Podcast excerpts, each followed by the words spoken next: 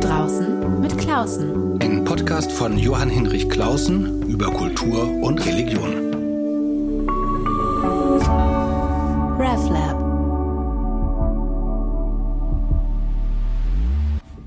Hallo, herzlich willkommen zu meinem Podcast Draußen mit Klausen. Heute ein Thema, das wirklich viele bewegt, auch bei uns in der evangelischen Kirche. Ein Riesenthema, aber vielleicht kriegen wir es doch bewältigt. Rassismus, was ist das? Was hat das mit mir und mit dir zu tun?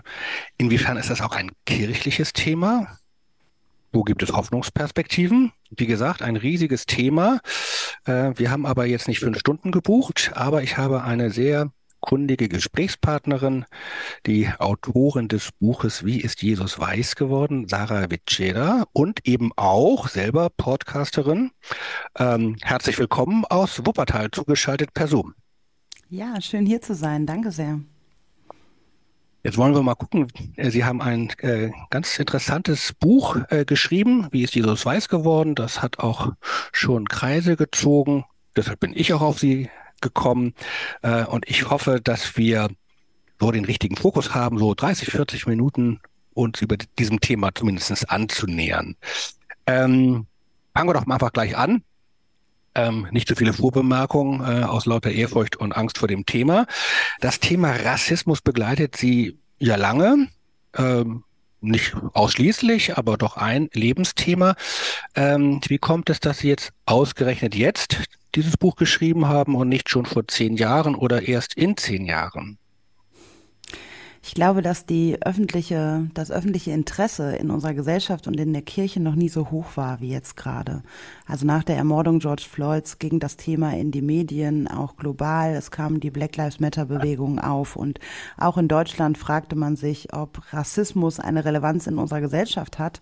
Und da unsere Gesellschaft pluraler wird, wir mittlerweile 42 Prozent aller Kinder unter sechs Jahren mit Migrationshintergrund haben in Deutschland, 26 Prozent aller Erwachsenen haben Migrationshintergrund Migrationshintergrund. Die sind teilweise in zweiter, dritter Generation hier, erheben ihre Stimme, werden laut auf Social Media, in ähm, äh, Gremien und in der Gesellschaft, in den Medien. Ähm, und dadurch kommt das Thema eben auch immer mehr in unsere Gesellschaft. Und deswegen war es jetzt auch Zeit, ein Buch darüber zu schreiben. Denn es gibt sehr viele Antirassismusbücher, ähm, aber es gab bisher kein solch ein Buch, das sich mit dem Thema Rassismus und Kirche beschäftigt hat. Genau, da äh, bin ja ein bisschen älter. Ähm, erinnere ich mich, dass es das Thema äh, Rassismus, Antirassismus, Antikolonialismus in der in der evangelischen Szene, äh, Kirche, Mission, Brot für die Welt jetzt nicht komplett neu ist. Ähm, also ich erinnere mich an große Missionsdebatten in den 70er Jahren. Also machen wir Bekehrungs, machen wir Bekehrungsmission oder oder oder schalten wir um auf postkoloniale Partnerschaftsarbeit. Ich erinnere mich, das war also in meiner Jugend Riesenthema, Anti-Apartheid-Bewegung, ja auch ganz stark äh, mit einem kirchlichen Beteiligung oder mit einer Missionsbeteiligung, mit großen Konflikten auch innerhalb der Kirche. Ähm, dann kenne ich auch, ja schon seit langem irgendwie auch immer Arbeitsstellen für eine Multiple, Multikirche und so weiter. Also ganz neu ist es nicht, aber ich habe auch den Eindruck, es irgendwie rückt es jetzt plötzlich näher, nicht? Äh, kann das sein, dass das äh, damit zu tun hat, dass äh, vielleicht früher Antirassismus kirchlich äh, sozusagen für andere in Übersee betrieben wurde, aber äh, es noch nicht einfach die Realität hier hautnah bei uns selber zu Hause ist. Ist das oder wie ordnen Sie sich da selber ein? Das ist ja eine lange Geschichte und plötzlich mhm. kriegt das aber so eine Dynamik, nicht? Mhm. Nun, ich arbeite ja bei ähm, der Vereinten Evangelischen Mission. Ich arbeite in der Ökumene und ähm, da würde ich mich auch verorten, denn da hole ich auch all meine Expertise her. Denn wir sind in Deutschland ja das einzige Missionswerk, das sich von Grund auf internationalisiert hat. Das heißt, wir arbeiten auf allen Ebenen äh, paritätisch besetzt mit Menschen aus Asien, Afrika und Deutschland. Ähm, wir sind wir nennen uns selber nicht mehr ein Missionswerk, sondern eine Gemeinschaft von 39 Kirchen in drei Erdteilen. Und das macht was. Ähm, und das seit 26 Jahren. Also das heißt, wir stehen mit unserer Struktur seit 26 Jahren gegen strukturellen Rassismus und wir sind bis heute die einzige kirchliche Organisation, die auch einen Sitz in Deutschland hat, die nicht weiß dominiert ist. Und daraus schöpfe ich auch meine Expertise. Und ähm, das hat natürlich viel mit den Antirassismusbewegungen der 70er und 80er Jahre zu tun, die Sie gerade erwähnten. Und ähm, gleichzeitig merken wir aber, dass wir auch, obwohl wir so eine lange Geschichte nun haben, auch kein rassismusfreier Raum ist. Das will ich auch noch mal dazu sagen. Aber wir sind uns dessen bewusst und wir ähm, in unserem alltäglichen Leben sind wir durch die Veränderung der Struktur ähm, haben wir uns selber dazu gezwungen, quasi transkulturell zu arbeiten. Also auch immer andere Perspektiven mit hineinzunehmen, nicht die weiß-eurozentrische Perspektive als dominant anzunehmen. Das ist an vielen Stellen anstrengend, aber auch unglaublich bereichernd. Ich sage manchmal, mein Job ist wie eine lebenslange Fortbildung. Aber da will ich gerne nochmal zurückgehen, weil äh, diese Strukturfragen werden manchmal so als bisschen langweilig und mhm. äh, äh, funktionalistisch äh, oder funktionärshaft beschrieben, aber ich kenne das von den Diskussionen, ähm, gerade in der Partnerschaftsarbeit, Entwicklungshilfearbeit und so weiter, Missionsarbeit. Ähm, wo geben wir tatsächlich oder wo sind wir gemeinsam verantwortlich für und strukturell heißt Personal und Geld? Also wer entscheidet über die Geldflüsse? Mhm. Und dann kenne ich die Diskussion immer noch auch äh, auch gar nicht vielleicht böse gemeint. Oh Gott, wir können das, diese Geldhoheit nicht äh, abgeben. Einerseits hat das rechtliche Gründe in Deutschland, andererseits fragt man sich, wie läuft das da drüben und so. Ähm, aber die Entscheidung tatsächlich Geld, also richtig Struktur heißt Kohle und heißt Personalhoheit, also auch äh, veränderte Hierarchien. Dass mhm. jemand von Übersee hierarchisch übergeordnet ist, jemanden von hier. Das ist eben noch nicht eingeübt überall. Und das machen sie und das, äh, was ist daran schön und was ist daran anstrengend? Wir üben das seit 26 Jahren. Also ich nicht, ich arbeite seit fast zehn Jahren jetzt hier. Ähm, was ich letztens bei ähm, einem internationalen Seminar zum Thema Rassismus und Versöhnung ähm, und Reparatur gelernt habe, war, wir waren in Namibia und ich, ähm, auch wenn ich in Deutschland ähm, oder auch global von Rassismus betroffen bin, bin ich ja dennoch eurozentrisch geprägt. Mhm. Und ich habe auch direkt immer, ich denke auch ganz schnell ans Geld, wenn es um ähm, Versöhnungs- und Reparaturzahlung geht, hin, hinsichtlich, in dem Fall war es der ähm, Völkermord der Deutschen an die Nama und Terero vor über 100 Jahren im heutigen Namibia. Ich denke ganz schnell ans Geld und ein südafrikanischer Kollege sagte dann zu mir, ja, so ist das in Deutschland. Ne? Ihr denkt direkt an Geld. Es geht doch um viel mehr. Wir kommen doch als wir kommen doch als Christinnen zusammen, als Geschwister. Wir wollen uns doch auch begegnen. Wir wollen uns vergeben. Wir wollen eine Gemeinschaft schaffen, in der wir ähm, uns wieder begegnen können, in der wir uns als der Leib Christi verstehen können und so weiter. Da geht's doch nicht nur um Geld. Und das war so ein Moment, da habe ich mich total ertappt gefühlt. Ähm, und gleichzeitig, natürlich geht es um Geld. Wir leben in einer kapitalistischen Gesellschaft und auch in einer kapitalistisch geprägten Welt.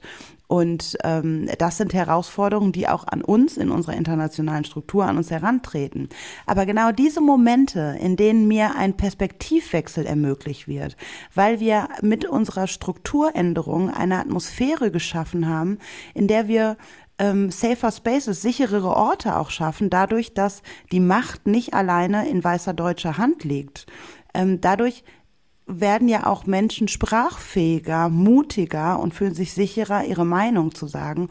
Und das passiert in ganz, ganz vielen Momenten. Das passiert dann eben auch ähm, in, in Andachten, in Bible-Sharings ähm, und das passiert natürlich auch im, im Finanzausschuss aber es ist halt viel mehr als das. Und ähm, das meine ich, wenn ich sage lebenslange Fortbildung, weil das ist total spannend. Und wenn man dann auch diesen positiven Ansatz, und der fehlt mir oft in Deutschland, wenn wir über Rassismus reden, dann ist es oft so schwer und hart und weiße Menschen Schuld. fühlen sich Schuld, genau, weiße Menschen fühlen sich angegriffen, verletzt, reagieren mit Abwehr und so weiter. Und ich kann nur sagen, es ist toll, so zu leben. Es ist toll, in so einer Struktur zu leben und bei aller Anstrengung woanders ist auch anstrengend. Aber da kommt nicht so viel, so viel, also was ich in der Ökumene hier wirklich auch bei der VM erlebe, ist so viel Input. Ich lerne wirklich so viel. Das ist, wenn wir eine Bibelarbeit machen, das ist, wenn meine Perspektive aus Europa hinterfragt wird. Ähm, und das ist so spannend, das ähm, kann ich jedem nur empfehlen? Ja, ich habe da eine Assoziation oder ich habe es gerade selber erlebt auf einem ganz anderen Feld. Ich beschäftige mich gerade mit der mit der Geschichte christlicher Bilder mhm. und ähm, lerne da ganz viel Neues. Äh, bin noch so gerade bei den Anfängen und habe halt immer so gelernt. Das Christentum fing in Jerusalem an und dann ging es nach Rom, bisschen Byzanz noch und dann ähm, gerade die Kunstgeschichte war dann Florenz und irgendwann kam es auch mal nach Deutschland mal bei Dürer und Kranach. Ähm, und ich erlebe, und zwar jetzt ohne, dass es jetzt, dass ich mir das jetzt postkolonial zum Programm gemacht habe. Ich gucke mir die, die Forschung an, die Archäologie, die Ausstellung und stelle fest, äh, äh, wie viel Christentum jenseits von Byzanz in Syrien, in Indien, in Äthiopien, mhm. also die ersten großen Kunstwerke, alles in Äthiopien. Und ich merke sozusagen, das ist so meine Assoziation zu dem, was Sie gerade gesagt haben, äh, total faszinierend, macht richtig Spaß. Ich habe jetzt auch keine Schuldgefühle, weil ich das in meinem Studium nicht mitgekriegt habe, sondern äh, jetzt ist es halt da und man kann sich damit beschäftigen und es ist wirklich interessant und es verändert radikal die Perspektive. Ich habe es gerade noch mal ein Buch gelesen von einem Freund, der sozusagen eine Kulturgeschichte des Christentums geschrieben hat und stelle fest, Ikonen kommen nicht vor. Das ist gar nicht böse gemeint. Gospel kommt nicht vor. Naja, deine Perspektive. Aber man kann es wirklich erweitern. Und das bringt mich nochmal auf einen Punkt, da wo es äh, irgendwie mal kracht. Aber äh, vielleicht ist äh, eben dieses Wort Perspektivwechsel da hilfreich. Ähm, wir haben ja dieses Thema ist ja auch immer begleitet mit viel kulturkämpferischen Streitereien. Und äh, weil Sie George Floyd genannt haben, ein Stichwort, das immer fällt, ist woke. Das hat mich interessiert, weil es, wenn man es ins, über, ins Deutsche übersetzt, kann man es ja doppelt übersetzen. Einmal aufgewacht, ups, ich bin aufgewacht aus dem Traum, aus der Nacht. Jetzt gucke ich richtig. Man kann es auch übersetzen als, naja, awakened, erweckt. Da sind wir schon wieder bei der Missionsgeschichte. Äh, Gibt es ja auch so vielleicht Verbindungen. Aber interessant ist doch dieses Thema, ich wache auf und ich sehe plötzlich etwas, was ich, was immer da war, ich habe es aber nicht wahrgenommen. Und das scheint mir sozusagen auch in Ihrem Buch äh, so ein Thema zu sein. Jetzt nicht Erweckung und äh, irgendwie so ein missionarischer Overdrive, sondern eher nochmal ähm, anders auf sich selbst und die Welt gucken. Können Sie mit diesem Stichwort aufgeweckt oder aufgewacht was anfangen oder, oder waren Sie vorher gar nicht in der Nacht schlafend? Ähm, wenn wir in Ihrem Bild beim Wachwerden und Schlafen bleiben, würde ich sagen, ich war schläfrig, habe aber was geahnt. Im Gegensatz zu Ihnen vermutlich, weil ähm, ich als Mensch, die negativ von Rassismus betroffen ist, habe natürlich schon als kleinstes Kind gemerkt, dass mir Menschen anders begegnen. Wohlwollend. Ähm, und auch das ist ja, ähm, ist ja auch ein, ein Privileg. Also ich habe keine, ähm, keine handgreifliche Gewalt und Rechtsextremismus in, im äußersten Maße erlebt. Und äh, aber dennoch habe ich gemerkt, auch in der Kirche, ähm, dass ich anders war und ähm, dass ich anders behandelt worden bin. Am brutalsten war das im Bildungssystem. Ähm, aber ich hatte nie Worte dafür. Ich, Inwiefern, als Sie nicht von der von der Lehrerin, dem Lehrer ermutigt wurden oder oder schlechter benotet wurden oder anders eingeschätzt wurden oder wie? Ja, anders eingeschätzt worden. Also heute glaube ich zum Beispiel, ich hatte als Leistungsfächer hatte ich Mathe und Physik. Das waren meine besten Fächer. Heute würde ich sagen, das sind ja auch Fächer, in denen ich ganz klar zeigen kann, dass ich was kann. Da ist nicht viel Spielraum und so um was. Ein Laberfach. Genau, ja. Ähm, und genau, in den Laberfächern war ich sehr viel schlechter beurteilt. Ähm, und heute würde ich das so sehen, dass das auch was damit zu tun hatte. Ich war auf einem Gymnasium, ähm, ich, wir waren äh, fünf Klassen insgesamt in einer Jahrgangsstufe und davon waren wir, ich glaube, vier POC, also Menschen, die negativ von Rassismus betroffen waren. Davon haben, nee, fünf. Davon haben zwei das Abitur erlangt. Ich war eine davon. Ähm, und das, das ist ja kein Zufall, dass ähm, so ein System sehr weiß geprägt ist und ähm, die POC in meinem Alter, also ich bin 1983 geboren, waren eher auf der Gesamtschule und ähm, es gibt ja auch mittlerweile Forschung darüber und ähm, ähm, Zahlen auch wirklich darüber, dass ähm, Menschen mit Migrationshintergrund weniger Gymnasialempfehlungen kriegen und wenn sie die kriegen und in zweiter Generation da sind, dann trauen die Eltern sich aber auch nicht, ihr Kind aufs Gymnasium zu schicken, weil das ein sehr weißer Raum ist, weil sie selber nicht auf dem Gymnasium waren, Angst haben, ihre Kinder nicht begleiten zu können und so weiter. Das sind ja Ähm, ja, sehr, sind so Spiralen, nicht? Themen, genau. Mhm. Und äh, da kann ich Aladdin Elmar Falani übrigens sehr empfehlen. Mhm. Ähm, den äh, kennen Sie ja auch und ähm, Kommen wir gleich nochmal drauf. Dann, genau, kommen wir gerne nochmal drauf. Also äh, jedenfalls, der hat ganz viel dazu ähm, auch publiziert zu dem Thema. Es ist ein großes Feld. Aber was ich sagen will ist, ich habe schon früh gespürt, dass ich ungleich behandelt werde. Aber ich hatte nie Worte dafür, weil es wurde nicht als Rassismus benannt. Ähm, und als ich dann angefangen habe, und das war in meinem Freiwilligendienst in Tansania nach dem Abitur, ähm, wo ich mich damit beschäftigt habe, dass ähm, ich nicht nur in Deutschland anders bin, sondern auch in Tansania ganz anders wahrgenommen wurde, weil ich war in dem Ort, in dem ich war, die erste Person of Color, die aus Deutschland kam und Freiwillige war. Also ich war die erste, die nicht weiß war und aus Deutschland kam. Das hat auch vor Ort zu Irritationen geführt und das hat mich tatsächlich dann auch ins Nachdenken gebracht und ich habe von schwarzen deutschen Frauen Bücher gelesen, ähm, die in den 80er Jahren die afrodeutsche Bewegung geprägt haben. Und da habe ich angefangen, Worte zu finden für das, was ich erlebt habe und habe plötzlich gemerkt, ach, das nennen ja Leute Rassismus. Und ich dachte immer, Rassismus sei doch das, was die Nazis bis 45 gemacht haben. Und danach machen das nur noch Menschen in Springerstiefeln, die rechtsextrem sein wollen und so weiter die Form von Rassismus ist natürlich auch eine andere, die auch relevant ist, aber es gibt einen strukturellen Rassismus und den müssen wir auch benennen, um ihn überhaupt zu, zu verstehen. Und das ist nicht mal irgendwas, was in erster Linie individuelle, Schuldzuweisung bedeutet, sondern ein strukturelles Problem, unter das wir letztendlich alle leiden. Also Sie wie ich, weil ich äh, unterstelle das den meisten Menschen einfach mal in der Kirche, äh, vor allem die mit mir ins Gespräch kommen. Das wollen wir ja nicht. Wir wollen gleichberechtigt sein. Deswegen, ähm, deswegen neigen wir auch so sehr dazu, Rassismus erstmal auszuklammern, weil das klingt so negativ ähm, und klingt auch sehr nach Schuld. Aber es hat eben nichts mit Schuld zu tun, sondern mit Struktur. Und deswegen fiel mir dieses Aufwachen, glaube ich, leichter, als es weißen Menschen fällt. Weil weiße Menschen fühlen sich zuerst schuldig. Und für mich war es ein Wow, das lag ja alles gar nicht an mir, ähm, sondern das lag an einem strukturellen Problem. Das war natürlich eine unglaubliche Erleichterung für mich. Und bei weißen Menschen hat das den Effekt, dass sie erstmal denken, oh, aber das wollte ich doch gar nicht und das kann ja gar nicht sein und das war ja alles nicht böse gemeint und sie fühlen sich angegriffen. Und da würde ich zum Beispiel. Beschämt, sagen, vor allem. Genau. Beschämt. Ja. Mhm. ja. Das, ja, es äußert genau. sich unterschiedlich. Okay, ja, okay. Ja, ja. Und, und auch die Reaktion äußert sich unterschiedlich. Mhm. Deswegen würde ich auch sagen, dass Antirassismusarbeit in der Kirche auch viel mehr als Seelsorge behandelt werden sollte. Wir sollten uns da seelsorgerlich begegnen, wenn Menschen sich beschämt, angegriffen, ertappt fühlen, dann haben wir auch da einen Seelsorgeauftrag gegenüber weißen Menschen, aber auch gegenüber Menschen of Color, die negativ von Rassismus be, ähm, benachteiligt werden und ähm, dadurch ja auch Schmerz erfahren haben. Und das sind zwei Felder, die sind ausbaufähig, sag ich mal. Aber das finde ich sind gute Ansätze. Vielleicht, ähm, ich zähle ich mal diese, versuche mal so ein paar Schritte nochmal nachzuvollziehen.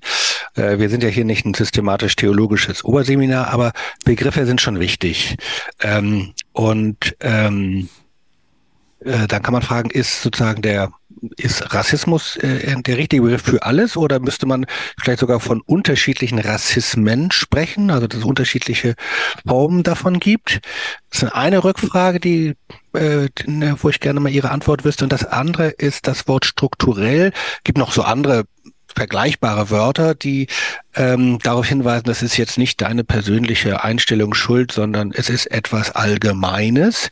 Und dann kann man sagen, es ist strukturell, es ist systemisch, es ist kulturell, mental imprägniert oder solche Geschichten. Ähm, ich will nochmal zurückfragen, einfach um es besser zu verstehen. Bei strukturell, das kann ich nachvollziehen, dieses Entlastungsmoment, das ist einfach eine Realität. Die hast du jetzt auch nicht gemacht. Äh, musst du auch gar, du musst es auch gar nicht selber gewollt haben, äh, damit es da ist, sondern es ist irgendwie da. Systemisch kann man auch anders näher fassen, ist äh, systemisch im, oder system oder äh, strukturell im Sinne von unser unsere Verfassung ist rassistisch, unsere Gesetzgebung, also dass die Struktur der Gesellschaft, wie sie im Recht gegeben ist. Das ist jetzt in Deutschland was anderes als unter Jim Crow äh, in den Südstaaten der Vereinigten Staaten. Da kann man, ne, das ist eine andere Art von Struktur. Also Sie merken, ich äh, arbeite so ein bisschen an den Begriffen herum oder knabbere. Wie würden Sie das beschreiben, ohne das wir jetzt hier das große Oberseminar äh, starten. Also bis 1945 spricht man von einem biologistischen Rassismus.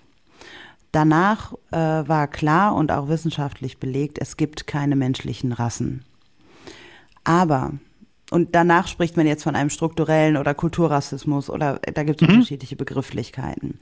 Aber genau dieser biologistische Rassismus, auch wenn wir sagen, es gibt keine menschlichen Rassen, hat genau diese Logik prägt unser Denken bis heute. Ähm, und das hat sich durchgesetzt und nicht nur durch die Nazi-Zeit, sondern auch vor allem die Hochphase der Entstehung von Menschenrassen war in der Kolonialzeit in der Zeit der Aufklärung. Das heißt, da ist auch viel entstanden, was auch unsere Theologie und unsere Denkweise, unsere Sicht auf die Welt bis heute prägt. Die Missionszeit und so. Also in dieser Zeit alles, was da entstanden ist, war tief getränkt in ein rassistisches Denken, in die Erfindung von Menschenrassen.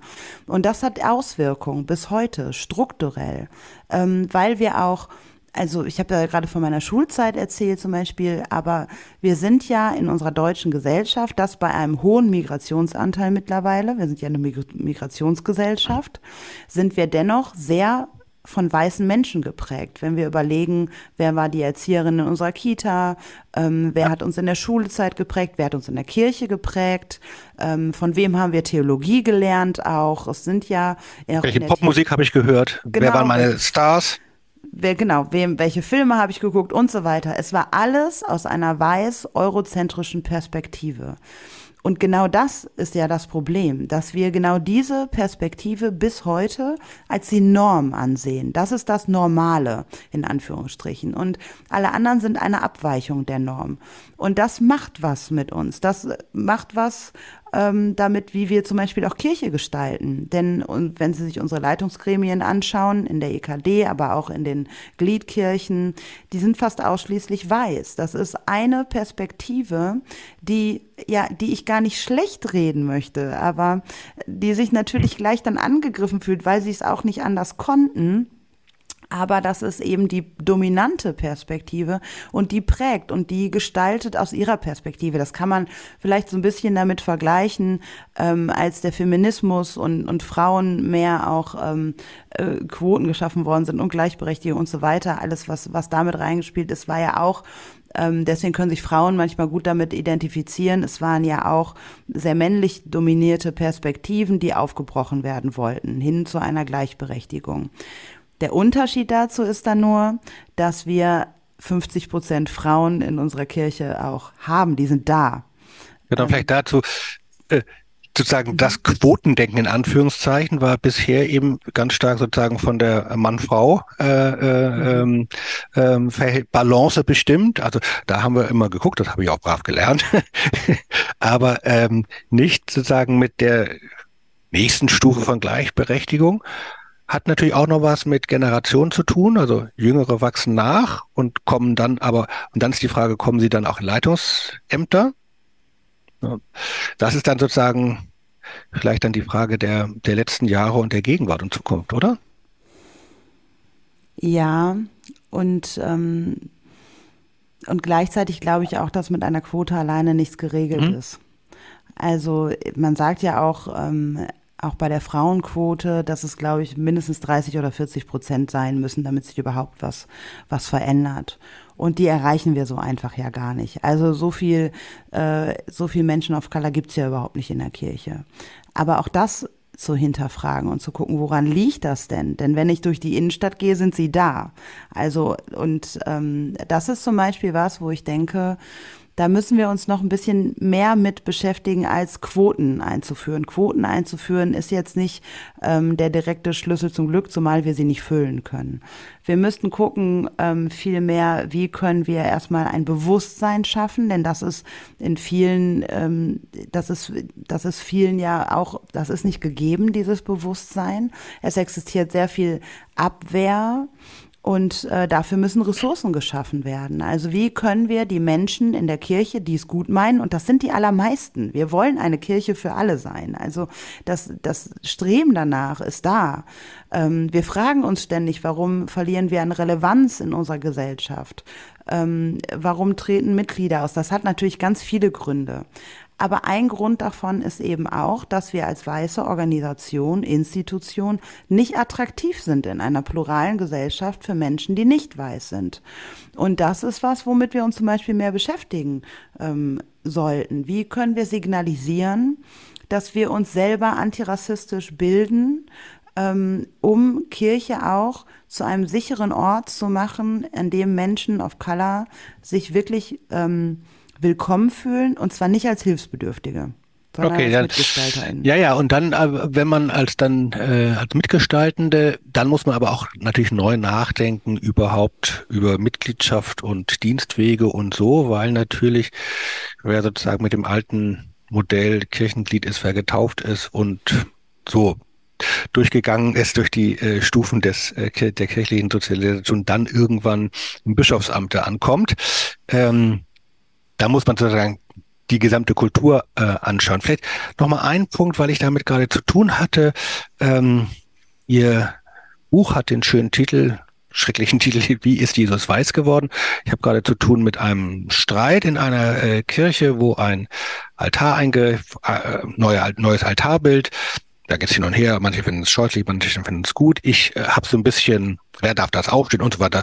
Ist in Naumburg so ein, gerade, so ein großer Kirchenstreit. Ähm, ich fand es interessant, weil ich mm, ästhetische Vorbehalte gegen dieses Bild habe. Interessant ist aber der Punkt, dass der Maler hat etwas gemacht, was eigentlich klassisch evangelisch ist. Die Geschichte angeeignet, die alte Geschichte von Maria und Jesus angeeignet. Und hat dann äh, Maria gemalt als nach dem Modell seiner Tochter eine bildschöne junge Frau und passt dann auch alles wunderbares Marienbild. Und, ähm, und auf der Rückseite einen Auferstandenen, wo er gesagt hat, das ist sozusagen mein idealer, ein idealer Körper im Grunde. Und das ist kein Rassist, das ist kein Nazi, das ist kein böser Mensch. Ähm, er hat im Grunde etwas gemacht, was Dürer und Kraner schon gemacht haben, sich etwas angeeignet. Und zugleich stand ich so davor und dachte, jetzt ohne jetzt den Besserwisser geben zu wollen, dachte, ups, ist ein bisschen eingeengt. Also da ist gar kein Bruch. Und dass sozusagen Maria einfach so aussieht wie die eine Tochter mit blonden, langen, lockigen Haar und ähm, ist das Alabaster oder Elfenbeinfarbiger weißer Haut. Ich war so ein bisschen äh, befremdet. Ähm, ähm, also wie eignet man sich etwas an für sich selbst ohne diesen Bruch? Also das stellte mal so die Frage richtig äh, jenseits von kirchlicher Struktur und wer gehört dazu und darf mitmachen, einfach nach dem, nach unseren inneren Bildern wahrscheinlich, mhm. nicht? Wie sieht für mich eigentlich Jesus aus? Wie male ich mir Maria? Mhm. Wissen Sie, ich glaube, wenn wir in einer perfekten Welt leben würden, dann wäre das ja überhaupt gar kein Problem. Dann könnte man sagen, okay, ähm, wir wollen uns dadurch ja auch letztendlich Gott nahbar machen und ähm, eignen Gott oder Jesus und Maria dann auch optisch an.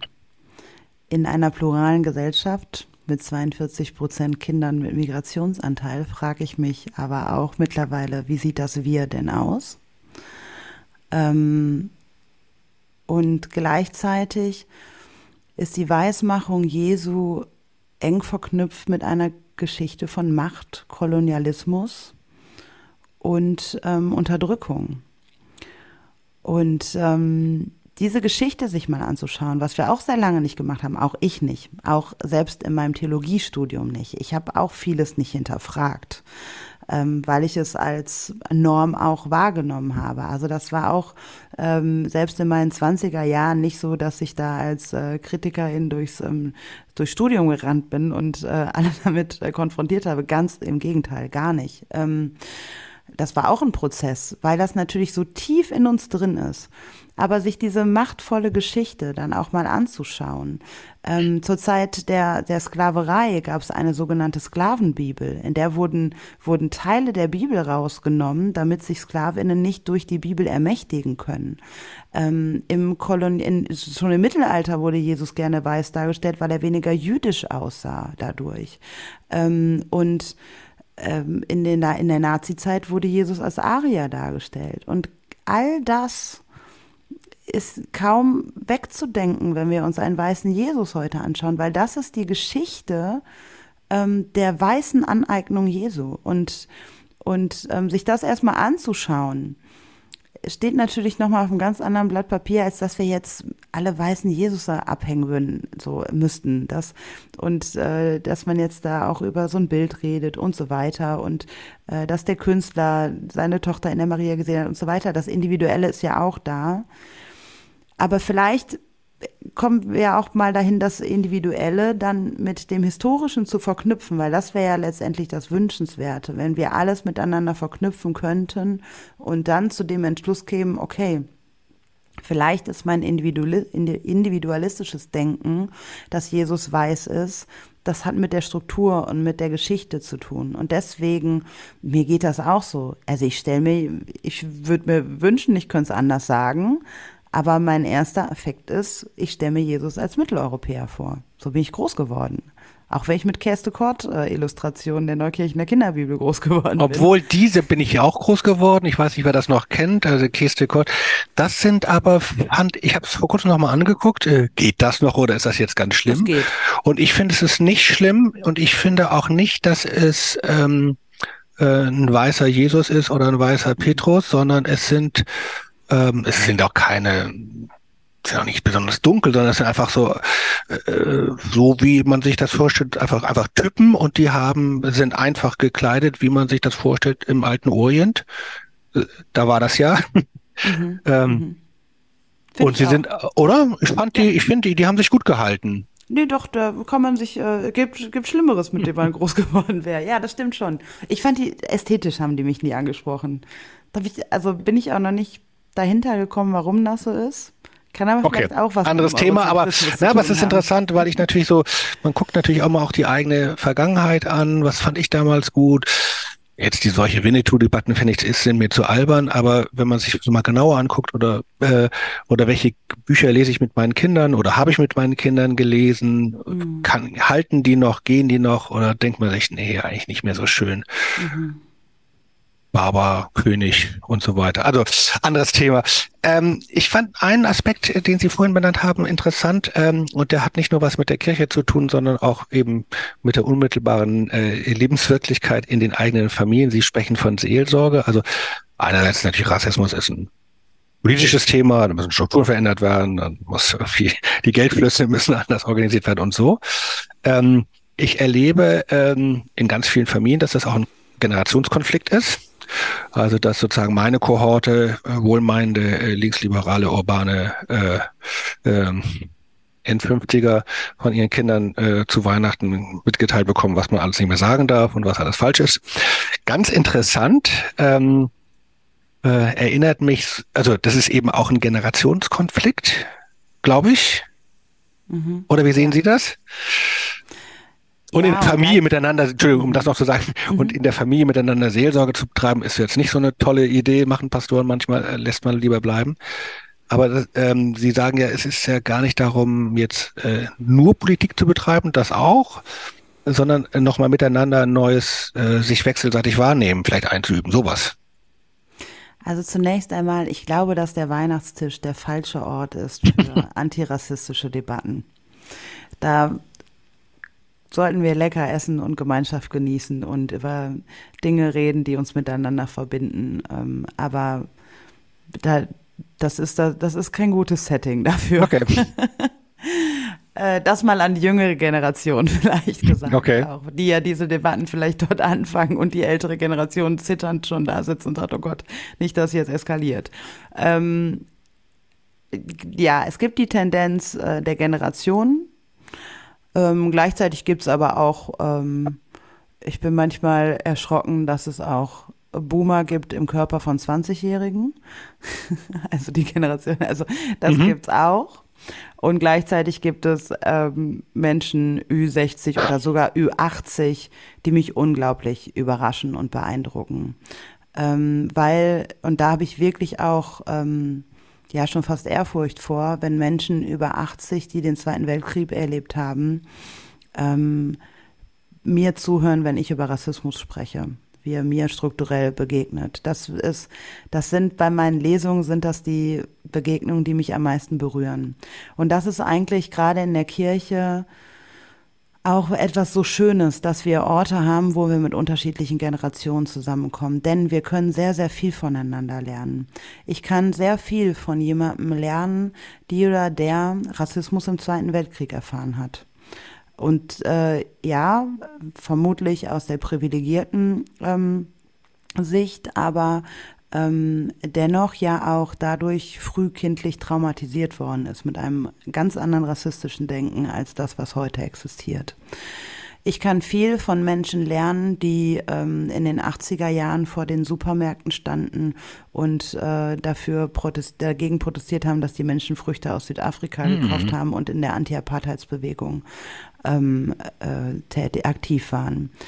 Ich kann aber auch viel von, von Jugendlichen lernen. Und mit so einer Haltung müssen wir eigentlich alle durch die Welt gehen. Weil ich kann auch viel von Jugendlichen und von Kindern lernen, die in einer viel pluraleren äh, Generation aufwachsen, als ich es noch äh, gewesen bin. Ähm, also, und das, wenn ich so eine Haltung erlangen kann, dass ich von anderen etwas lernen kann, ohne vorschnell darüber zu urteilen, dass sie dieses und jenes jetzt aber nicht wissen oder sich falsch ausdrücken oder was auch immer, dann kann Antirassismus auch wirklich Spaß machen, weil ich dadurch mich selbst immer wieder als Lernende verstehe. Und das sollte es eigentlich. Antirassismusarbeit muss Spaß machen. Ansonsten können wir, können wir eigentlich, wenn die Stimmung schon so aufgekocht ist, können wir auch abbrechen und einen Kaffee trinken gehen ähm, oder erstmal getrennte Wege. In unterschiedlichen Räumen, ja, ja. Ja, genau. Nee, ich habe das, ich habe das mit Weihnachten gesagt, weil ich gerade so an zwei Kolleginnen dachte, die das, äh, das Weihnachtsfest eskalierte und äh, genau. Ähm, aber da bringen Sie mich gleich äh, mit dem Hinweis auf Ihre Lesung auf eine Frage, die mich interessiert. Dieses Buch ähm, hat relativ zügig eine zweite Auflage gekriegt. Herzlichen Glückwunsch und dritte. Jetzt will ich nicht sagen Angeberin, sondern ich sage, ich sage herzlichen Glückwunsch. Danke. Na, das ist nicht so leicht, Bücher zu verkaufen. Das kann ich mal erzählen. Also ähm, herzlichen Glückwunsch, dass das toll geklappt hat. Ist, ähm, äh, welche Erfahrungen haben Sie, außer dafür, dass das Buch für ein Thema steht und Leute zugreifen, ähm, mit äh, Reaktionen von Leserinnen und Lesern bei Lesungen, Debatten, keine Ahnung. Äh, wie sind die Reaktionen auf das Buch? Das ist ja manchmal noch interessanter als die Herstellung. Was macht das? Also mehrheitlich sind die positiv zu 95 Prozent mindestens. Dass Menschen wirklich auch sich gesehen fühlen und mitgenommen fühlen, auch herausgefordert fühlen, aber ähm, doch sehr viel Positives, ähm, sehr viel positive Resonanz, die ich und auf ganz unterschiedlichen Kanälen bekomme. Ähm, und dann gibt es da noch die maximal fünf Prozent, die mich richtig erschrecken, weil sie sehr hasserfüllt sind und sehr gewaltvoll sind und das im Raum unserer Kirche. Ähm, das passiert über Social Media. Ähm, und wenn ich dann Menschen blockiere, ähm, suchen sie sich andere Wege, wie sie über Social Media doch noch ihren Hass äh, über mich verbreiten können. Ähm, das passiert aber auch in direkten Begegnungen. Also, dass mir auch schon Menschen Nachlesungen ähm, auf mich draußen gewartet haben, um mich, äh, um mich sehr gewaltvoll anzugehen. Oder auch Menschen ähm, in Lesungen, entweder vor der ganzen Gruppe oder mir alleine, ähm, sagen, dass sie dafür beten, dass die Kirche mich rausschmeißt und ähm, dass sie, dass ich auf dem auf dem falschen Pfad bin und ähm, damit in der Hölle landen würde, um das mal so ganz platt zu sagen. Was für Leute sind das? Haben Sie eine Ahnung? Na, wissen Sie, ich glaube, es sind Menschen, die einfach auch viele eigene Päckchen mit haben. Okay. So, Also, na, ich finde es interessant, weil. gefährlich, ne? Nee, nee, klar, ich also, ich kenne das sozusagen jetzt, ich als jetzt sozusagen weißer Pastor kenne das natürlich auch irgendwie, dass man hat, man hat es auch mit religiösen Spinnern zu tun, also mit Spinnern, die sich sozusagen auf religiösem Gebiet ausagieren und da irgendwie ihre Themen haben. Ich kenne das Thema, wenn besonders fromme oder überfromme, überfromme Menschen einem immer sagen, wie es richtig ist. Ähm, ich vermute, das ist aber bei Ihnen noch mal, noch mal was anderes. Sie sind auf der anderen Seite jetzt noch nicht so eine, keine Ahnung, öffentliche Person wie Margot Kiesmann oder so. Ähm, nichtsdestotrotz, äh, ohne jetzt die 95 Prozent, die wohlwollend reagieren oder interessiert reagieren, auszublenden, ähm, äh, sind diese fünf Prozent, von denen Sie schreiben, ist schon wichtig. Und was wünschten Sie sich denn dann als mehr Solidarität? Brauchen Sie Schutz oder ist es etwas, womit Sie umgehen können? Weil, oder an manchen Tagen so und manchen Tagen anders? Ist ja schon erschreckend, finde ich. Ja, es ist erschreckend. Und ähm, ein großen Vorteil, den ich habe, ist, dass ich eben bei der VEM arbeite und dass ich ein Kollegium habe und auch Vorgesetzte habe, die mir volle Rückendeckung geben. Ähm, auch bei denen, die subtiler Kritik äußern. Das macht mich selber unglaublich äh, stark und ermutigt mich und lässt mich vergewissern, dass ich das Richtige tue. Generell von, ja, ich, ich kann glaube ich nicht so richtig sagen, was, was da, also ich möchte nicht dahin kommen wie ähm, einige andere Antirassismus-AktivistInnen in unserer Gesellschaft, die nur noch mit Security auftreten.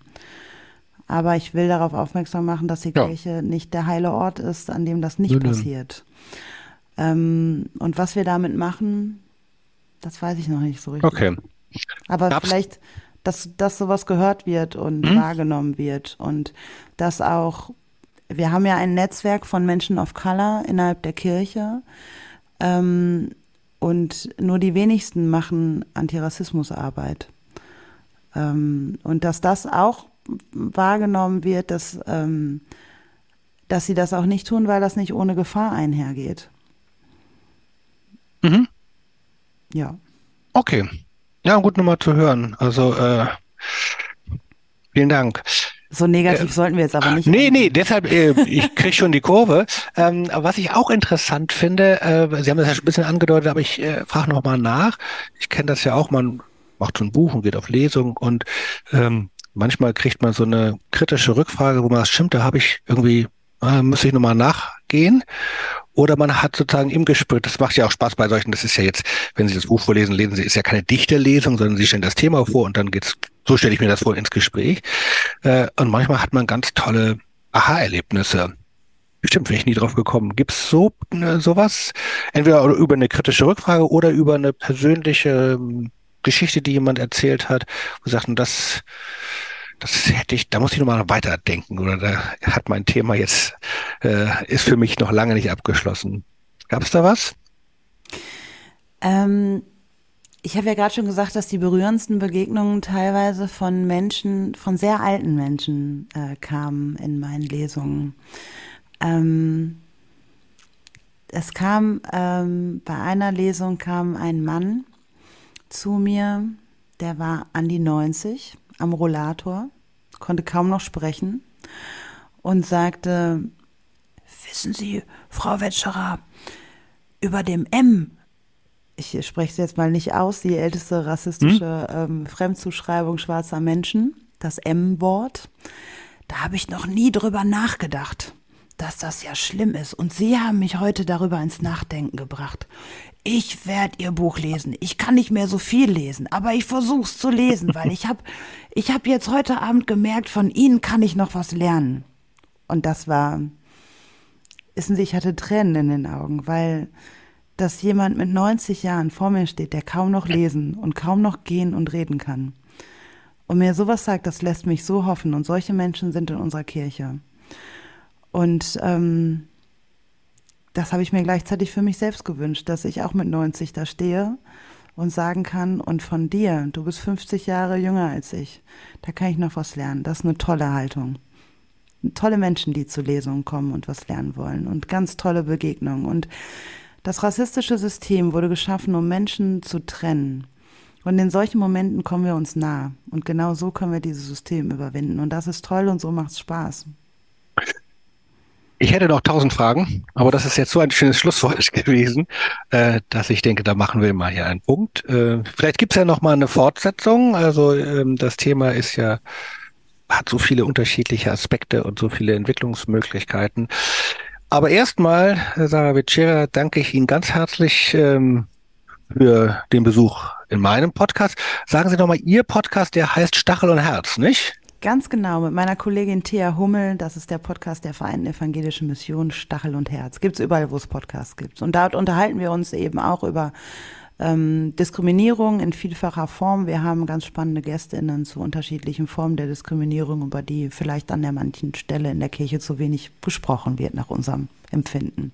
Okay. Da lerne ich auch sehr viel. Sehr schön. Also ähm, mein Podcast natürlich auch hören, aber vor allem auch Stachel und Herz. Und ich sage nochmal den Buchtitel, Wie ist Jesus weiß geworden? Mein Traum von einer Kirche ohne Rassismus von Sarah Witscherer. Vielen herzlichen Dank, alles Gute für Arbeit und bis zum nächsten Mal. Sehr gerne. Auf Wiedersehen.